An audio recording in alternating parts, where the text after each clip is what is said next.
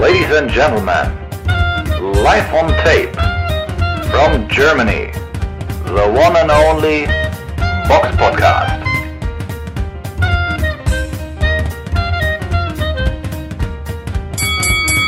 Hallo und herzlich willkommen zum Box Podcast, Ausgabe 328. Es ist der 19.12.2021 um etwa 1 Uhr. Wir nehmen quasi direkt nach dem Kampf auf zwischen Derek Chisora und Joseph Parker zu einer etwas ungewöhnlichen Zeit. Aber da wir beide ja, terminlich ein bisschen eingeschränkt sind, muss es um die Uhrzeit sein. Also geht es nicht anders. Also werden wir auf Kämpfe in der Nacht nicht äh, eingehen können. Aber das ist ja auch nicht so viel gewesen.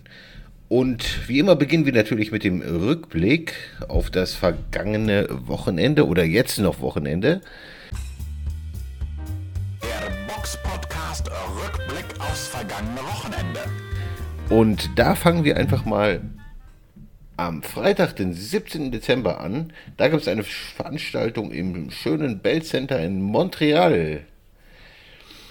Da kämpfte Arthur Beterbiev gegen Markus Brown. Robert, du hast den Kampf gesehen. Wie hat er dir gefallen? Ah, hat mir sehr gut gefallen. Also Beterbiev, ein Boxer, den man immer sich ganz gut angucken kann. Brown, Markus Brown, auch ein Boxer mit einer sehr guten, ähm, bisher einem sehr guten Rekord. Hat zwar eine Niederlage gegen Jean Pascal, aber sonst hat er immer gewonnen. Hat einen Badu Jack äh, mit einer UD be besiegt in der Vergangenheit hat so ein paar zwei, drei Sternekämpfe da drin, die auch alles, alles ganz gute Kämpfe waren und äh, man hat ihm auch angemerkt, jetzt beim Kampf gegen Beterbiev, er ist jetzt nicht zum Verlieren gekommen. Wobei ich jetzt die ersten drei Runden sagen muss, die fand ich jetzt ehrlich gesagt ein bisschen langweilig. Es waren alles klare Beterbiev-Runden. Er hat sich jetzt nicht verausgabt dabei, aber er hat mehr Akzente gesetzt, hat mehr getroffen, klarer getroffen. Es war aber jetzt alles nicht so, dass du jetzt sagen musst, dass Beterbiev da auf Zerstörungsmodus war. Interessant wurde es aber dann in der vierten Runde. Da sind bei, äh, äh, kam es nämlich zu einer ja, Kopfnuss seitens ähm, von Brown gegen Beterbiev und bei Beterbiev hat sich ein Cut an der Stirn eröffnet und ja, also den Rest des Kampfes war Beterbiev blutüberströmt, dass die den da nicht äh, schon für rausgenommen haben, wundert mich ja eigentlich ein bisschen. Aber Interessant fand ich war irgendwie, bis, wie gesagt, zur ersten, also bis zur dritten Runde fand ich den Kampf eigentlich ah, eher ein bisschen langweilig, weil da nicht so viel passiert, worden, äh, passiert ist. Wie gesagt, Beterbiev der Bessere. Aber nachdem der sich den Cut gefangen hatte, drehte Beterbiev aber so richtig auf und hat Brown regelrecht vermöbelt äh, und war dabei blutüberströmt. Also es war teils wirklich wie so einem schlechten Horrorfilm gewesen, dass dieser blutüberströmte Russe auf den ja wirklich eingedroschen hat, als wäre nichts gewesen, beziehungsweise hätte, hätte er sein eigenes Blut geleckt und hätte dadurch hochgedreht. Also das, das ist wirklich wahnsinnig. Ich erinnere mich an diesen einen Aussatz, den du mir mal erzählt hattest, von den Joe Rogan über, über äh, russische Kampfsportler da aus dem Süden Russlands gesagt hat, that are not regular white people das ist echt wahr. Also diese ganzen Kämpfer, die da aus diesen südrussischen Provinzen kommen, das sind alles Maschinen. Da, das ist echt beeindruckend. Als, als wären, der hat auf den eingedroschen, dieser Cut, hat den, als hätte er keine Schmerzen. Das war wirklich beeindruckend, muss ich sagen. Und er hat ihn dann in der siebten Runde einmal niedergeschlagen. In der achten war er auch schon schwer am Wackeln. Und dann in der neunten Runde hat er sich dann nach einem leichten Uppercut äh, ist er auf die Knie gegangen, hat sich, äh, also Markus Brown hat sich dann auch auszählen lassen, weil auch dann einfach der Tank leer war. Er war einfach verausgabt durch die, die Masse an Schlägen, die er von Beterbiev gekriegt hat. Und es ist auch vollkommen, also man hätte ihn auch schon vorher rausnehmen können, weil da war einfach, ja, die Luft bei Brown auch raus gewesen. Beterbiev hat ihn zermürbt und ähm, ja, es war auf, jeden Fall, war auf jeden Fall sehr ansehbar, aber man muss auch sagen, äh, Beterbiev ist jetzt auch 37, so viel, oder 36, so viel Zeit hat der nicht mehr. Also der hat vielleicht noch ein, zwei Jahre vor sich und äh, die Kurve, denke ich, wird nicht weiter nach oben gehen. Ähm, also ich glaube, so in zwei Jahren wird wahrscheinlich das, äh, das Alvarez-Lager bei ihm anklopfen um dann irgendwie einen Kampf zu machen, aber dann zu irgendwelchen komischen Bedingungen, weil dann auch er vielleicht, vielleicht schon zu alt ist. Aber nichtsdestotrotz, Stand jetzt, würde ich sagen, ist ähm, Beterbiev das Maß der Dinge im Halbschwergewicht. Klar, nach Boxrec hat man natürlich Callum Smith, der vor ihm gerankt ist, aber das sind halt auch die Punkte, die er aus dem Supermittelgewicht mit hochgenommen hat. Aber Stand jetzt würde ich sagen, im Vergleich zu B. Woll und Joe Smith Jr. ist Beterbiev immer noch der beste Halbschwergewichtler, der zurzeit äh, da rumläuft. Ja, da bin ich ganz äh, bei dir oder vollkommen bei dir. Ich denke, da gibt es eigentlich keine, keine wirklichen zwei Meinungen. Klar, Kämpfe gegen die genannten sind immer interessant, aber von der Leistungsstärke ist er natürlich der Mann. Ne? Und wie du schon sagtest, ein Kampf gegen Alvarez wäre durchaus verdient für ihn und fände ich auch persönlich extrem sexy. Würde mir mehr geben als jetzt gegen irgendeinen Cruisergewichtler der eher zweiten Reihe. Ja, aber ich finde es halt wirklich, wenn du mir überlegst, äh, als äh, Amateur war der ja eigentlich Cruisergewichtler. Also er wäre ja ein Schwergewicht im, äh, bei den Amateuren gewesen, also hat gut 10 Kilo mehr gewogen, aber dass er jetzt dann als Profi bei den Halbschweren mitmacht, finde ich dann auch beachtlich. Aber er hat halt auch einfach diese enorme Physis. Also gibt ja kaum Halbschwergewichte, die so auch so, so eine trockene Physis haben. Weißt du, was ich meine? So, äh, wo auch kein, wo kein Gramm Fett dran ist. Ja, ja, das ist, ist schon sehr beeindruckend, wie er aussieht. Ne? Das ist schon bitterbös. Generell diese ganzen Leute aus Dagestan und Co., die, das ist Wahnsinn, finde ich, was die optisch hermachen, gerade wenn die noch einen Bart tragen und so, das sieht einfach nur böse aus. so ist die Performance dann auch auf, auf dem Ring, ne? Ja, also die Performance, die war wirklich gut. Also Brown hat ja auch im, im, Vor, äh, Voraus zu dem Kampf ja auch gesagt, äh, Beterbiev ist halt auch der meistgemiedene Boxer im Halbschwergewicht, weil er halt kaum Fehler macht. Und ja, das hat sich jetzt halt auch gezeigt. Der hat bis auf die Kopfnuss und den ein oder anderen Treffer, den er genommen hat, hat er nichts falsch gemacht. Das ist, das ist wirklich richtig gute Boxschule, die der da gezeigt hat. Ähm, und das ist, finde ich, bei den überhaupt bei Osteuropäern doch nochmal irgendwie, irgendwie finde ich nochmal eine ganz andere Schiene, als wie du es bei den Engländern oder bei den Amerikanern und Mexikanern siehst, die ja auch vorne mitschwimmen. Die Russen, oder ja, nicht die Russen, aber die, die Osteuropäer im Gesamten haben, finde ich, doch nochmal wirklich nochmal eine ganz andere an, Herangehensweise an so eine Sache. Und Better Biev ist ja wirklich einfach wunderbar anzusehen. Dieser aggressive Vorwärtsstil, die Varianten, wie er schlägt, die Härte und aber auch ja, ich will, ich will jetzt nicht sagen, aber diese Kaltherzigkeit von Beterbiev auch im Ring, der ist ja wirklich, wenn, wenn der im Ring ist, ist der im Modus drin. Und dann ist da, ist auch, glaube ich, einfach nichts mehr anderes. So, so, so wirkt das jedenfalls auf mich. Ja, extrem fokussiert, einfach nur geborene Killer. So. Das, ist, das ist schon monströs anzusehen. Ja, aber warum kommen die alle mal aus, aus, aus, aus dem Süden von Russland? Gute Frage. Das frage ich mich mal. Ich habe mal so eine ZDF-Dokumentation gesehen, wo sie dann auch so, so Kiddies da gezeigt haben, die dann da schon anfangen, MMA und so zu trainieren und, und Judo und weiß der Geier was. Also Kampfsport muss da so in diesen ganzen südlichen Russen, russischen Regionen echt äh, sehr etabliert sein. Wäre wär, wär schöner, wenn einer von denen so hier rüberkommen würde und vielleicht mal das deutsche Boxen ein bisschen auf Vordermann bringen würde. Ja, ja, ja, wir, wir müssen uns da etliche von holen und dann zehn Stück so und dann, dann Abfahrt. Nennen wir die alle Hermann Müller und Hermann Wolf und dann geht's los. Ja, nee, obwohl Wolf, ich, nee, es muss, es muss martialischer sein. Steinbruch. Steinbruch. Steintier. Hol Holger Steinbruch. Aber Holger, weiß ich, der muss härter klingen, der Name so. Oh. Richard. Horst. Oder Siegfried. Genau, Siegfried Steinbruch. Buh. Auf jeden Fall. Ja. Sollte man vielleicht mal überlegen. Genau. Gut, äh, kommen wir zur nächsten Veranstaltung. Da gehen wir nur kurz drauf ein. Äh, Im MDR, wir haben es ja nicht gesehen, weil gleichzeitig Chisora gegen Parker lief, aber da gab es eine Veranstaltung von SES e im MDR und da werden wahrscheinlich auch alle, ja, Heimboxer wie Roman Fress oder Michael Eifert oder so gewonnen haben. Alles andere wäre doch durchaus überraschend. Vielleicht noch zu erwähnen, im Mittelgewicht hat Joscha Bliengeborg sein Debüt gegeben. Das ist der Enkel von Jürgen Blien, dem ehemaligen Europameister im Schwergewicht aus Hamburg. Jawohl.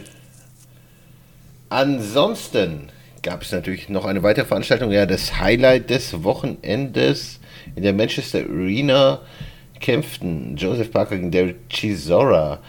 Ja, grundsätzlich erstmal zu dem Setting. Am Wochenende waren fast alle Premier League-Spiele abgesagt in England. Und dann in einer geschlossenen Halle dieser Größe volles Publikum, weil die saßen alle super eng beieinander und hast du alle ohne Maske.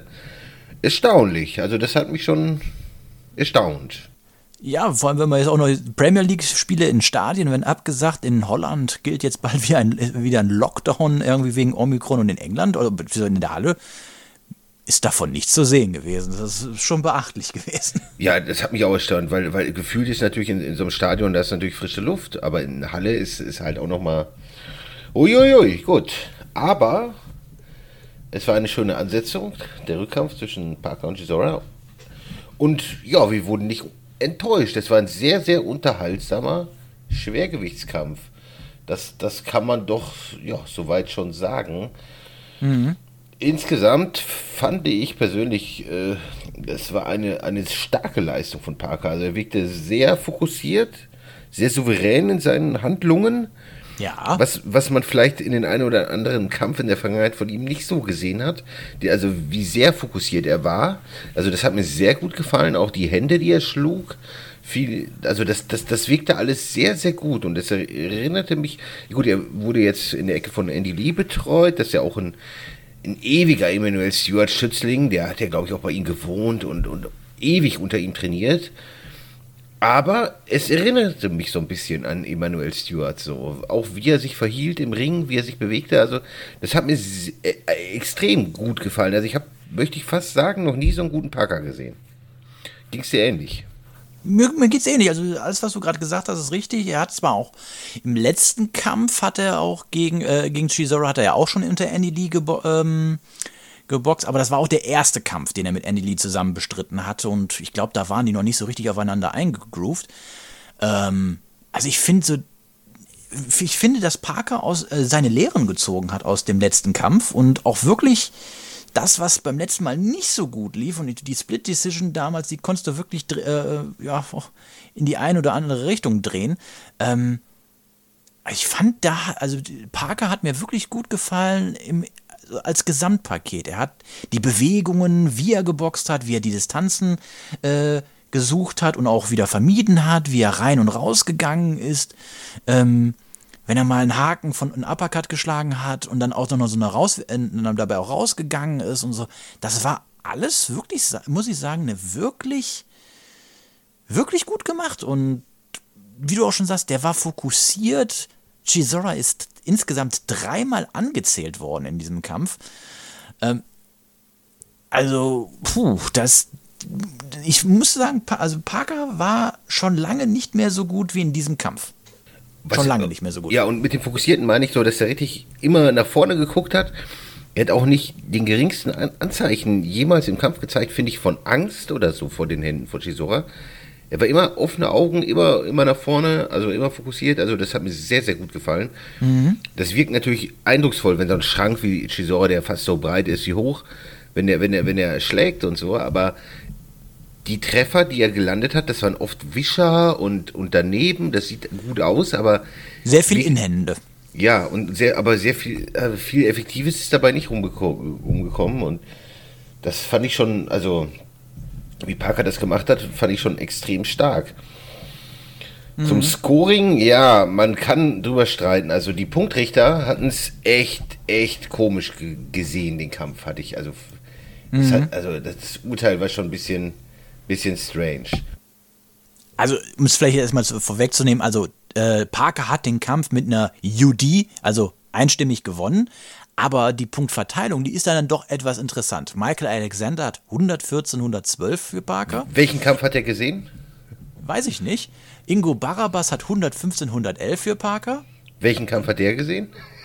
und äh, Giustino Di Giovanni auch 115, 110. Also ich finde, das ist alles ganz schön eng. Also ich habe, bei mir hat äh, Chisora so mit gut Willen fünfte, sechste. Also genau, fünfte, sechste kann man darüber streiten, ob man ihm vielleicht eine, wenn man jetzt die Chisora-Brille aufhat, gibt man vielleicht beide Chisora. Vielleicht kann man auch noch in Runde 10 eine Chisora-Runde sehen. Dann hat man drei Runden, sagen wir mal, die man maximal an Chisora geben kann. Aber welche Runden haben die denn sonst noch bei Chisora gesehen? Also es würde mich echt mal interessieren. Hinzu kommt ja auch noch, musst du sehen, äh, er ist ja schon, wie gesagt, dreimal angezählt worden. In der vierten, in der siebten und in der achten. Das heißt also, diese Runden sind ja dann keine 10-9-Runden, sondern 10-8-Runden. Korrekt. Und auch Dann da. so, eine enge, so einen Ja. engen Kampf zu haben? Puh. Und auch da fand ich, also beim ersten Knockdown hat der Referee extrem langsam gezählt. Also deutlich sehr, sehr langsam. Und in Runde 7 und 8 hatte sich jeweils nach dem Anzählen nochmal richtig lange weggedreht und nicht auf die Ansage des Referees reagiert. Also da ist auch so ein Punkt gewesen, wo er hätte vielleicht schon abbrechen können, was ich auch sogar hätte gerechtfertigt gesehen aufgrund der Härte der Treffer. Und wenn man so in Chisoras Augen gesehen hat, das, das sah einfach, das, das tat mir, der hat echt viel genommen in dem Kampf und das sah auch nicht wirklich gesund aus. Nee. Und ich weiß nicht, ob ich Chisora noch auf dem Ring sehen möchte. Also, da, also nicht, dass er zum zweiten Danny Williams wird oder so, weil das. Ja, da haben wir ja eben auch während des Kampfes schon drüber gesprochen. Der hat jetzt mittlerweile elf Niederlagen. Der hat in seiner Karriere so viel gefressen. Und das klingt jetzt ein bisschen reißerisch, aber bei dem könnte ich mir wirklich vorstellen, dass man mal irgendwann von dem so eine, so eine Nachricht oder so eine Nachricht, also so, eine News reinbekommt, dass der mal irgendwann vollkommen übergeschnappt ist, weil irgendwo ein Hirnschaden ist. Ja, das sollte man ja auch nicht so abtun. Ne? Also die Leute, die derart viel kassieren. Und dieser Kampf war ungesund. Also definitiv, me meines Erachtens. Weil, wenn man so den Blick gesehen hat, und da waren ja auch wirklich viele harte Treffer, die wirklich das Hirn richtig in Wallung brachten. Und boah, also es war schon nicht ohne der Kampf. Und hätte man das in irgendeiner dieser Runden gerade so 7, 8 abgebrochen, hätte ich das schon verstehen können. Hätte ich auch mitleben können.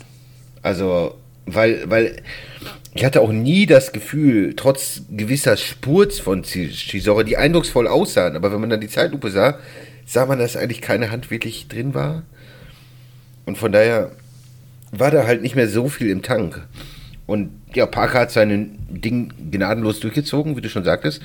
Vielleicht hat sich die Arbeit mit, mit Andy Lee dann auch so ein bisschen verfestigt und verbessert und Vielleicht sehen wir in den nächsten ein, zwei Kämpfen sogar nochmal besseren äh, Joseph Parker, was ich mir durchaus vorstellen könnte, weil ja, das Team, mit dem er sich jetzt da umgibt, scheint ja doch recht gut zu sein und ihm, ihm gut zu tun, offensichtlich. Ja, und er spart mit Tyson Fury, also allein das ist ja schon einfach ein, ein Faktor, der dann schon einem in die, in die Karten spielt. Gerade wenn du mit jemandem, so so einem Bewegungstalent wie Tyson Fury sparst, da kannst du nur von Sachen mitnehmen. Und, und Chisora hat ja schon ein sehr, sehr gutes Kinn und, und, und kann sich echt schnell erholen. Und dass er viel nehmen kann und auch harte Treffer nehmen kann, hat man ja schon gegen, gegen viele Leute gesehen. Und also Parker in dieser Verfassung würde ich auch gegen jeden anderen gerne sehen. Also das würde mir sehr gefallen. Also die Türen stehen jetzt natürlich sehr, sehr weit offen für ihn und ich hoffe, also ich freue mich auf jeden Fall immer, Parker zu sehen, gerade in dieser Verfassung. Also das hat auf jeden Fall Spaß auf mehr gemacht. Ne? Ja, aber bei Chisora, wie gesagt, da hoffe ich eigentlich jetzt auch, dass da nicht mehr so viel kommt. Ich meine, der hat jetzt zwölf Niederlagen insgesamt, drei davon vorzeitig. Der ist ein guter Prüfstein für viele, aber mittlerweile hat er auch einfach, finde ich, zu viel geschluckt. Ja, bin ich ganz bei dir. Also ich finde, man, man kennt ihn mittlerweile auch zu gut und weiß ungefähr, wie er aussieht, dass er gegen richtig starke Leute verliert. Ne? Gegen nicht ganz so starke Leute gewinnt er halt und ja, gegen dieses gute Contender-Niveau, wie es vielleicht Joseph Parker ist, so, so Mann knapp hinter der Elite. So, die gegen die guten Top Ten Leute, ja, da wird es natürlich auch eng für Chisora, ne? Und ich würde ihn ungern weitere solche Kämpfe absolvieren sehen, weil das wird irgendwann nicht gut enden. Kann, kann es eigentlich nicht. Nee. Mir, mir tat da ein bisschen leid, auch in den Hinterrunden, wie er da reingesackt ist in die Ringecke und man hatte ja halt auch nie das Gefühl, dass er den Kampf wirklich gewinnen kann. Weil, ja, dazu wirkte Parker zu fokussiert, zu. Hat einfach seinen Stiefel eiskalt durchgezogen und das war schon sehr, sehr beeindruckend. Gut, das war's soweit mit dem Rückblick. Kommen wir zur Vorschau. Die Box Podcast Vorschau auf kommende Kämpfe. Und da gibt es eine Veranstaltung, und zwar am 1. Januar. Da hört ihr richtig, denn jetzt ist nächste Woche Weihnachten. Da werden wir ja auch keine Folge aufnehmen. Und da ist auch nicht allzu viel. Und wenn man jetzt so mal bei Boxrec schaut, bei den Wetteranbietern und so, was, wo wir halt immer schauen, dann erkennt man schnell, es ist nicht mehr viel dieses Jahr. Klar, es ist, die kleinen Veranstaltungen gibt es noch, aber das nächstgrößere ist auf jeden Fall diese Veranstaltung im Semi-Hole Hard Rock Hotel und Casino in Hollywood, Florida. Und zwar im Hauptkampf fangen wir da einfach mal an. Luis Ortiz gegen Charles Martin. Ja, wie siehst du den Kampf? Also es ist eine gute Ansetzung, keine Frage. Ähm, Luis Ortiz ist zwar schon alt, aber immer noch ein guter Boxer, ähm, der für sehr viele immer noch gefährlich ist. Charles Martin hat, seit, hat jetzt seit der Niederlage damals gegen ähm, Anthony Joshua ein paar Kämpfe gemacht. Einen Kampf gegen Adam Kovnacki hat er mit einer Judy zwar verloren, aber sonst hat er sich aktiv gehalten, zuletzt mit einem TKO im Februar 2020, also auch schon fast zwei Jahre her, ähm, gegen Gerald Washington. Ähm, ich glaube jetzt nicht, dass äh, Charles Martin diesen Kampf gewinnen wird, aber es gibt durchaus schlechtere Ansetzungen von daher finde ich den eigentlich jetzt gar nicht so schlecht. Ähm, ja, aber ja, also, also ich, wüsste, ich, ich, ich sehe jetzt, seh jetzt jedenfalls kein, äh, kein Szenario, wo Charles Martin Luis Ortiz eindeutig besiegen wird. Nein, ich würde sogar so weit gehen und sagen, dass Ortiz eigentlich den Martin ausnocken sollte. Mhm.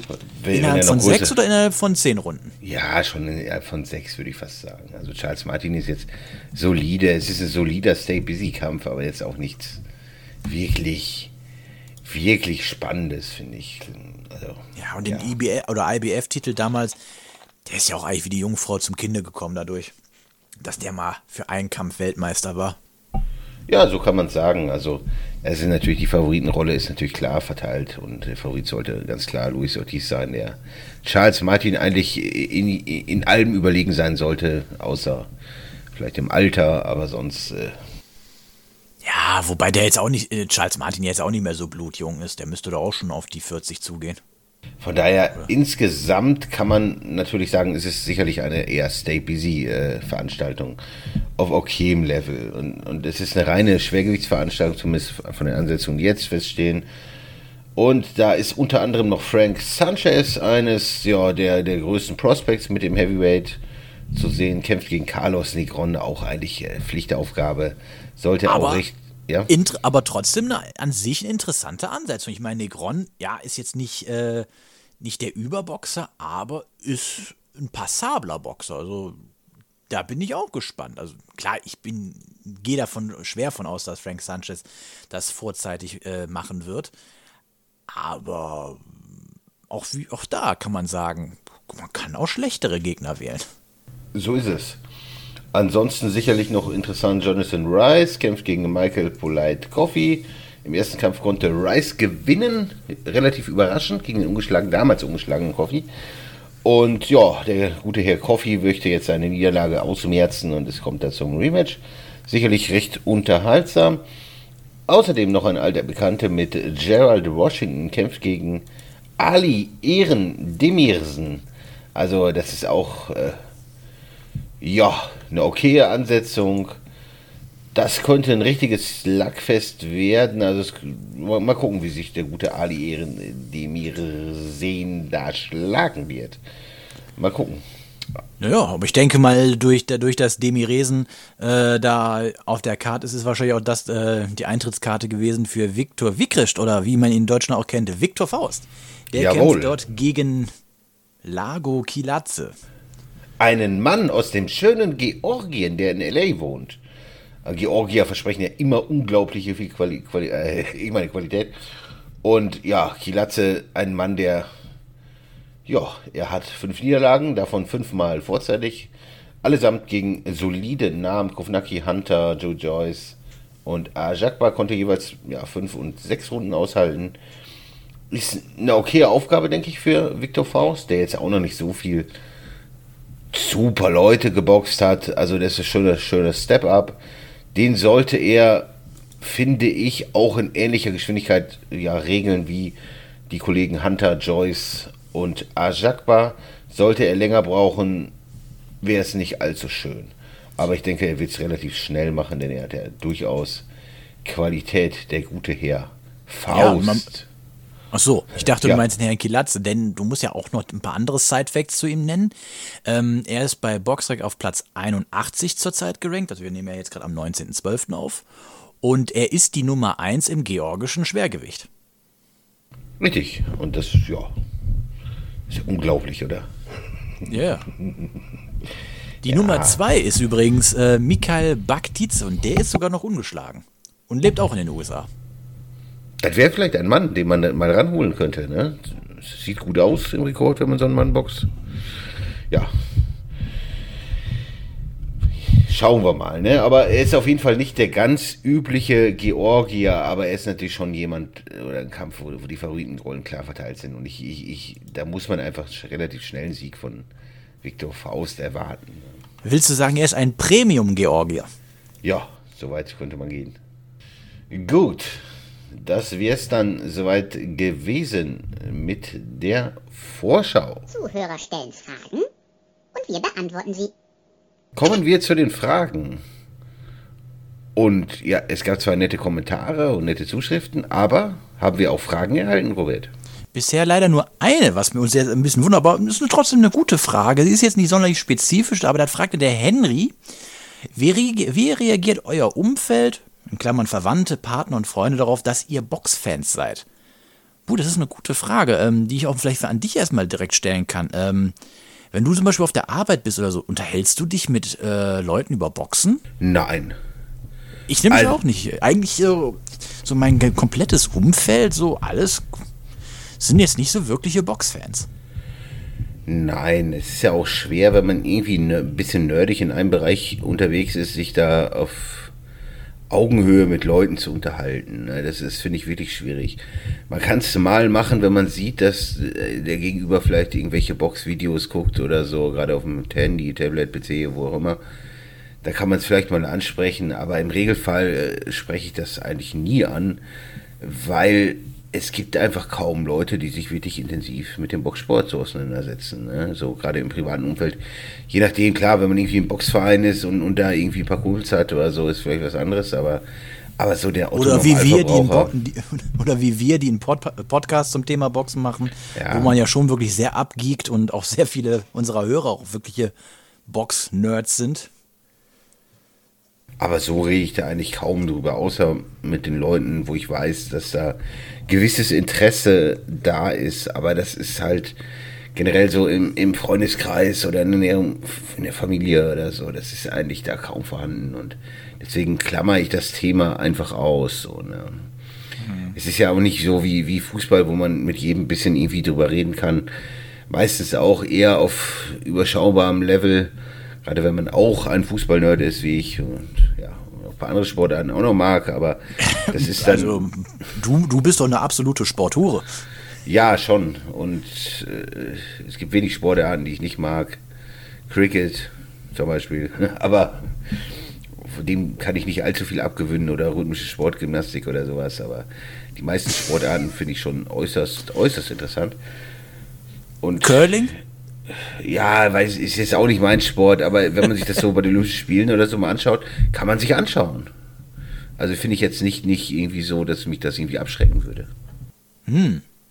Aber um vielleicht auch mal um auch einzusteigen, also, boah, bei mir war es halt so, also wirklich bei meinem Freundeskreis, man guckt, viele haben sich da mal einen Boxkampf früher noch auf der ARD oder bei RTL angeguckt, wenn, wenn Klitschko oder Abraham geboxt haben, aber jetzt so dieses, dass man sich jetzt The Zone zulegt, um dann Kämpfe von Joshua, Alvarez und sowas zu gucken, das stelle ich jetzt nicht fest. Auch früher so in der Schule, in den 90ern und Anfang 2000er, das war halt eher auch wirklich die Phase, das, was man so aus dem deutschen Boxen mitbekommen hat, aber das internationale Boxen, da war das äußerste der Gefühle Mike Tyson gewesen.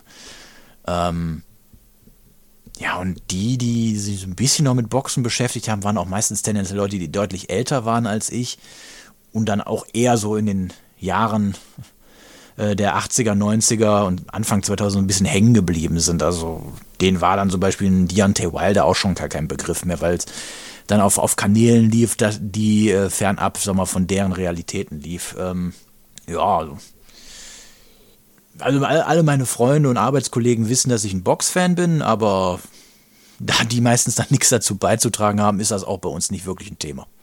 So ist es. Von daher, ich weiß nicht, wie es euch geht, liebe Hörer, ob ihr da so mit, mit allen Leuten drüber redet. Ich fühle mich auch manchmal unwohl, Leuten ein Thema irgendwie aufzudrängen oder so. Das, das ist ja auch immer so eine Sache, ob man das tun möchte. So, wie so ein Freak, der dann so, darf ich mit dir über Eisenbahn reden? Ja, es gibt ja so Leute, die versuchen einem, einem immer irgendwelche Themen aufzudrängen. Ne? Das ist ja manchmal sehr, sehr faszinierend, wie die Menschen so, so drauf sind. Morgens um 10. Haben Sie Lust, mit uns über Gott, unseren Erlöser, zu sprechen? Nein. ja. Oder Leute, die über ihre Bierdeckelsammlung reden wollen oder so. Keine Ahnung. Irgendwas. Ne? Es gibt halt Leute, die haben halt immer gewisse Themen oder Verschwörungstheorien oder. Ja, die, die, Re die oder- Regierung will uns mit der Impfung töten. Ja, ja. Das ist so, das ist so. Die Mikrochips, das ist übel, ne? Auch in den Adern merke ich das richtig, wie die sich da, wie die sich da drin, wie die mich steuern. Oder auch nicht. Man weiß Oder es auch nicht. nicht.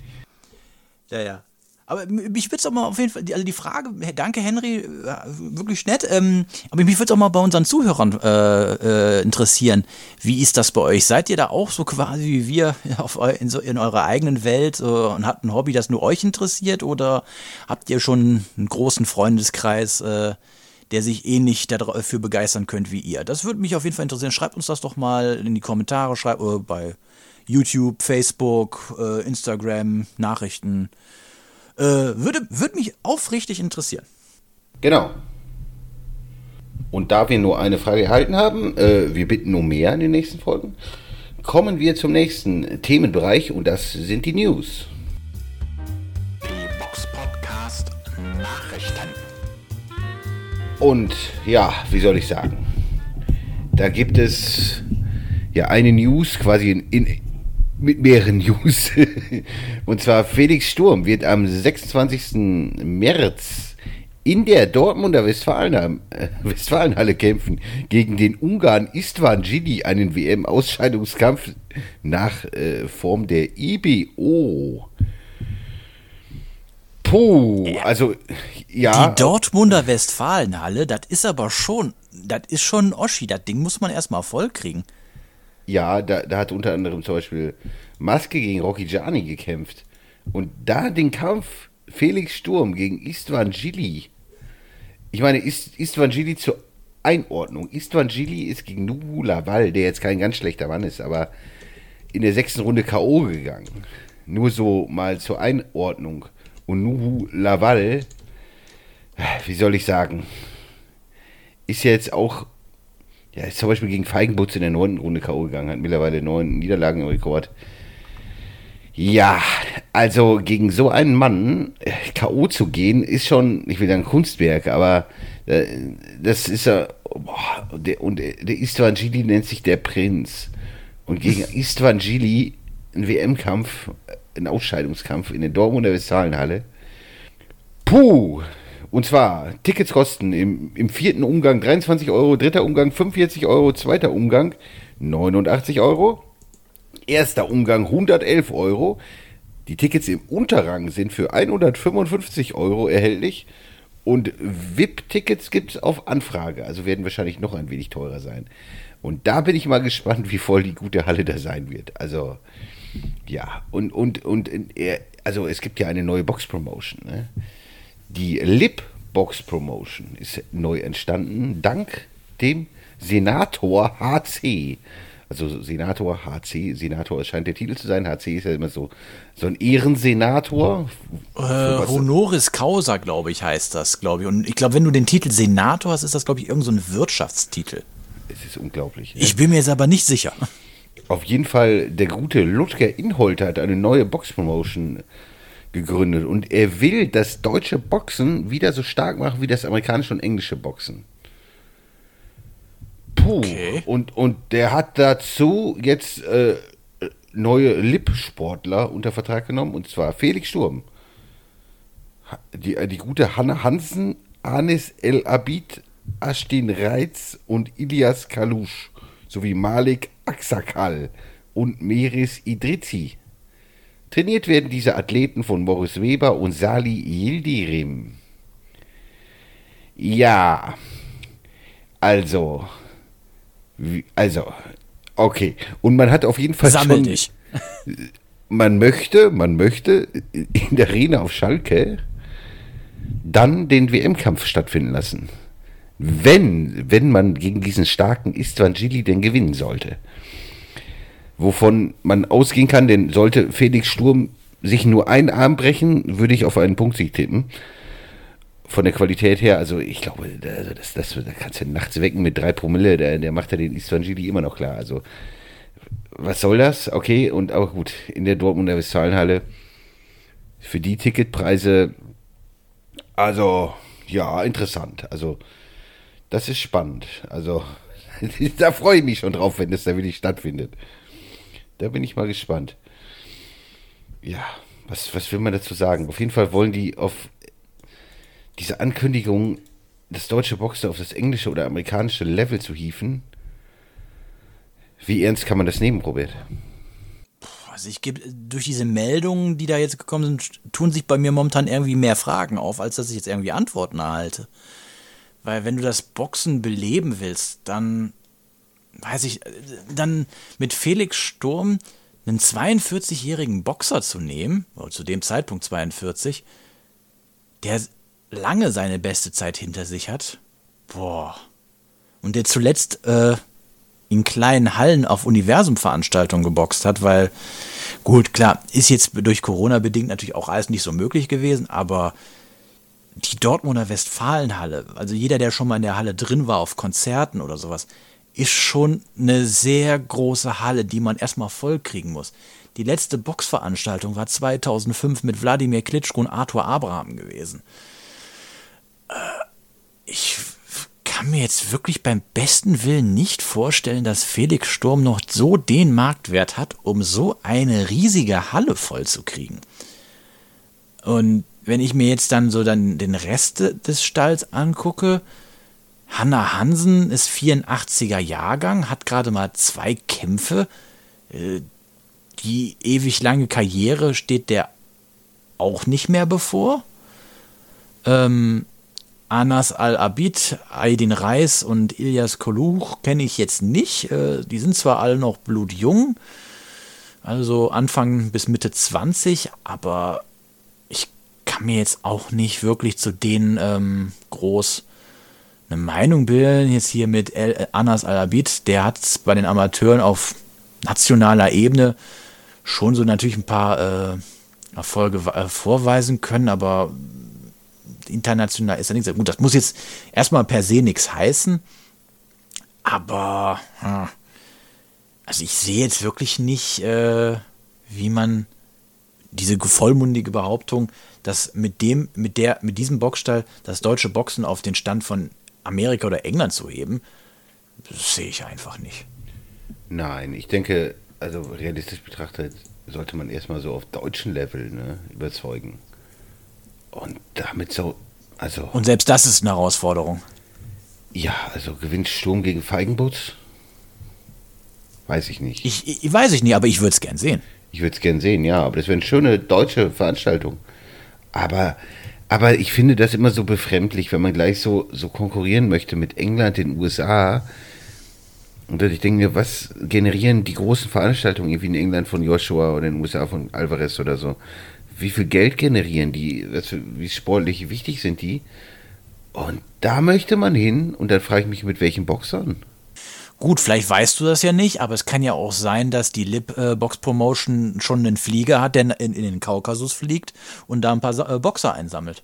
Ich hoffe, ich hoffe. Und dann noch, noch ordentlich Trainer und vielleicht ja auch noch ein paar Mittelchen, ein bisschen Treibstoff zum Tanken. Dann könnte sicherlich was gehen. Aber, wir, aber die müssen unbedingt den Flug machen nach Dagestan. Da gibt es Ja. doch bestimmt mal so ein paar Jungs, die man da holen könnte. Also das, das finde ich auch schon schön. Oder wenn man da irgendwie so ein paar wirklich, wenn er zum Beispiel jetzt da wirklich so ein paar elitäre Amateure unter Vertrag nimmt, irgendwo es gibt definitiv auch irgendwo in Russland Jung, Jungs, die man unter Vertrag nehmen kann, für die für, für gutes Geld dann kommen und ne, womit man was machen kann. Nur ich sehe halt nicht so, wie man das Geld reinholen möchte, weil wenn man so eine Dortmunder Westfalenhalle bucht oder so eine Arena auf Schalke, du musst Security stellen und und und. Wie, das kostet, ja alles Geld. Wie, also, boah, ich bin da echt gespannt, wie das, wie das ausgehen soll.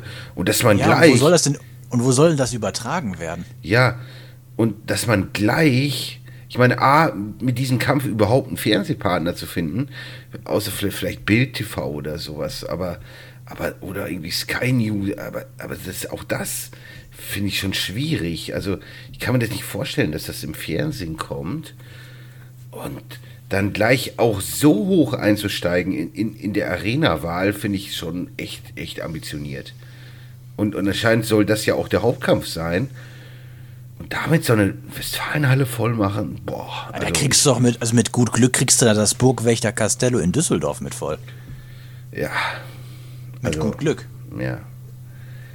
Also für, gefühlt wäre das eher so eine Dinnerbox-Veranstaltung oder so, irgendwie so einen kleinen Rahmen, aber ja, gut, man macht's. Ich bin echt gespannt, aber das ist, ich will nicht sagen, aber wenn man so vollmundige Versprechungen macht, wie wir wollen mit England, den USA, wir wollen auf dieses Level, boah, boah, also ich, also es, es, es riecht für mich eher nach einer Bruchlandung, aber ja, also für mich wirkt das alles so ein bisschen sehr, sehr, sehr, sehr ambitioniert und so ein bisschen an der Realität vorbei. Aber ich bin gespannt, was, was die da erreichen können.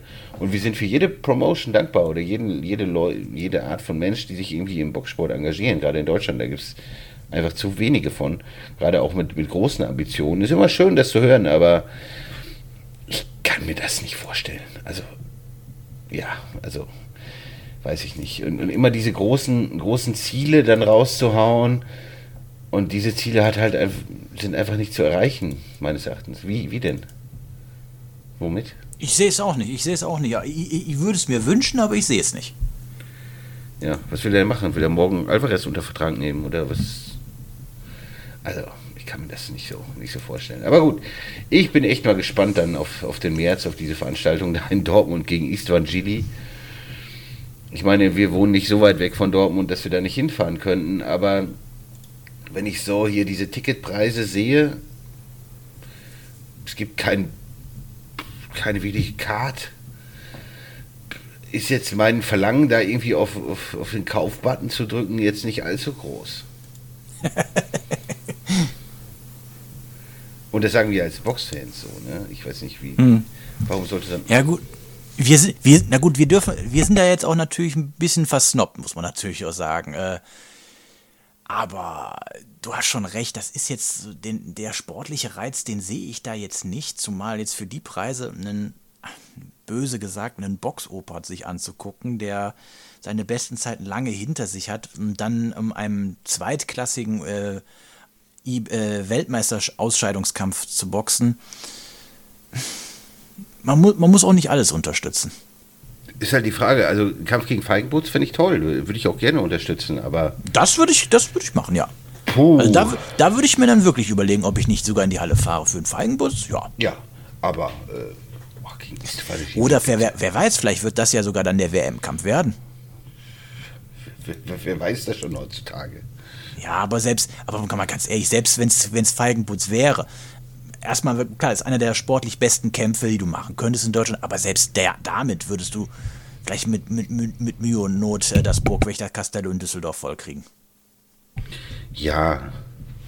Und dann, also Ticketpreise, also wenn ich jetzt vergleiche mit, klar, die Preise sind, im Moment ist alles teuer, egal was man nach was man guckt. Es ist alles fürchterlich teuer. Aber, aber auch die Ticketpreise, also, boah. Also, Gott, ich bin gespannt, wie das Ding ausgeht, aber ich fürchte mal einfach mal nichts Gutes. Also, aber hoffen wir auf das Beste. Wir gönnen denen auch allen Erfolg oder so. Nicht, dass wir das irgendwas, nur ich finde, das es liest sich alles so ein bisschen an der Realität vorbei. Aber gut. Wie gesagt, wir gönnen ihnen alles, jeden Erfolg der Welt, aber ob der so eintrifft, wir dürfen gespannt sein. Gut, damit sind wir eigentlich auch jetzt, äh, mit der letzten regulären Folge für dieses Jahr äh, am Ende. Ähm, mir fällt jetzt gerade noch ein, das haben wir noch gar nicht besprochen. Machen wir eigentlich dieses Jahr noch einen Jahresrückblick? Ja. Sollten So- wir soll- eigentlich sollten gucken? Ja, kriegen wir bestimmt noch irgendwie hin. Habt auf jeden Fall Nachsicht mit uns, falls wir es dieses Jahr noch nicht schaffen sollten. Den liefern wir sonst noch nach. Aber ähm, das war auf jeden Fall die letzte reguläre Folge, die wir dieses Jahr gemacht haben mit äh, Rückblick und Vorschau. Ähm, danke, dass ihr uns äh, dieses Jahr so, ja, muss man wirklich sagen, zahlreich und tatkräftig auch unterstützt habt. Ihr habt ja uns wirklich äh, gut äh, abonniert bei YouTube. Unsere Klickzahlen sind hochgegangen. Ähm, wir wurden fleißig geteilt. Wir haben wirklich auch super viel Feedback von unseren Hörern bekommen. Auch da möchte ich mich wirklich von ganzem Herzen bedanken. Ich denke, dir geht's nicht anders. Ähm, also ich finde, unsere Hörer haben unseren Podcast wirklich nochmal auf, auch auf die nächste Stufe gehievt. Einfach so auf was an Feedback kam und ich muss sagen, ich, ich bin wirklich dankbar äh, für diese ganzen Zuschriften, die wir gekriegt haben. Ja, auf jeden Fall. Wir freuen uns ja auch immer weiter über weitere Likes und Abonnements und ja, Weiterempfehlungen, dass ihr uns liked und teilt und uns Fragen stellt oder uns weiterempfiehlt. Das, das hilft immer, immer sehr. Und denke, die Zahlen sind, denke ich, ganz, ganz zufriedenstellend.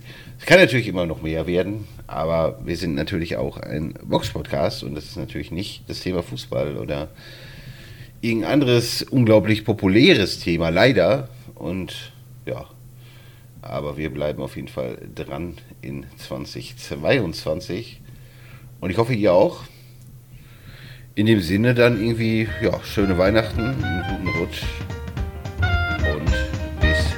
nächsten Jahr. Servus. Bis dann. The one and only Box Podcast. New episodes every week. Follow us on Facebook, Instagram, YouTube, iTunes Music and Spotify. Boxpodcast.de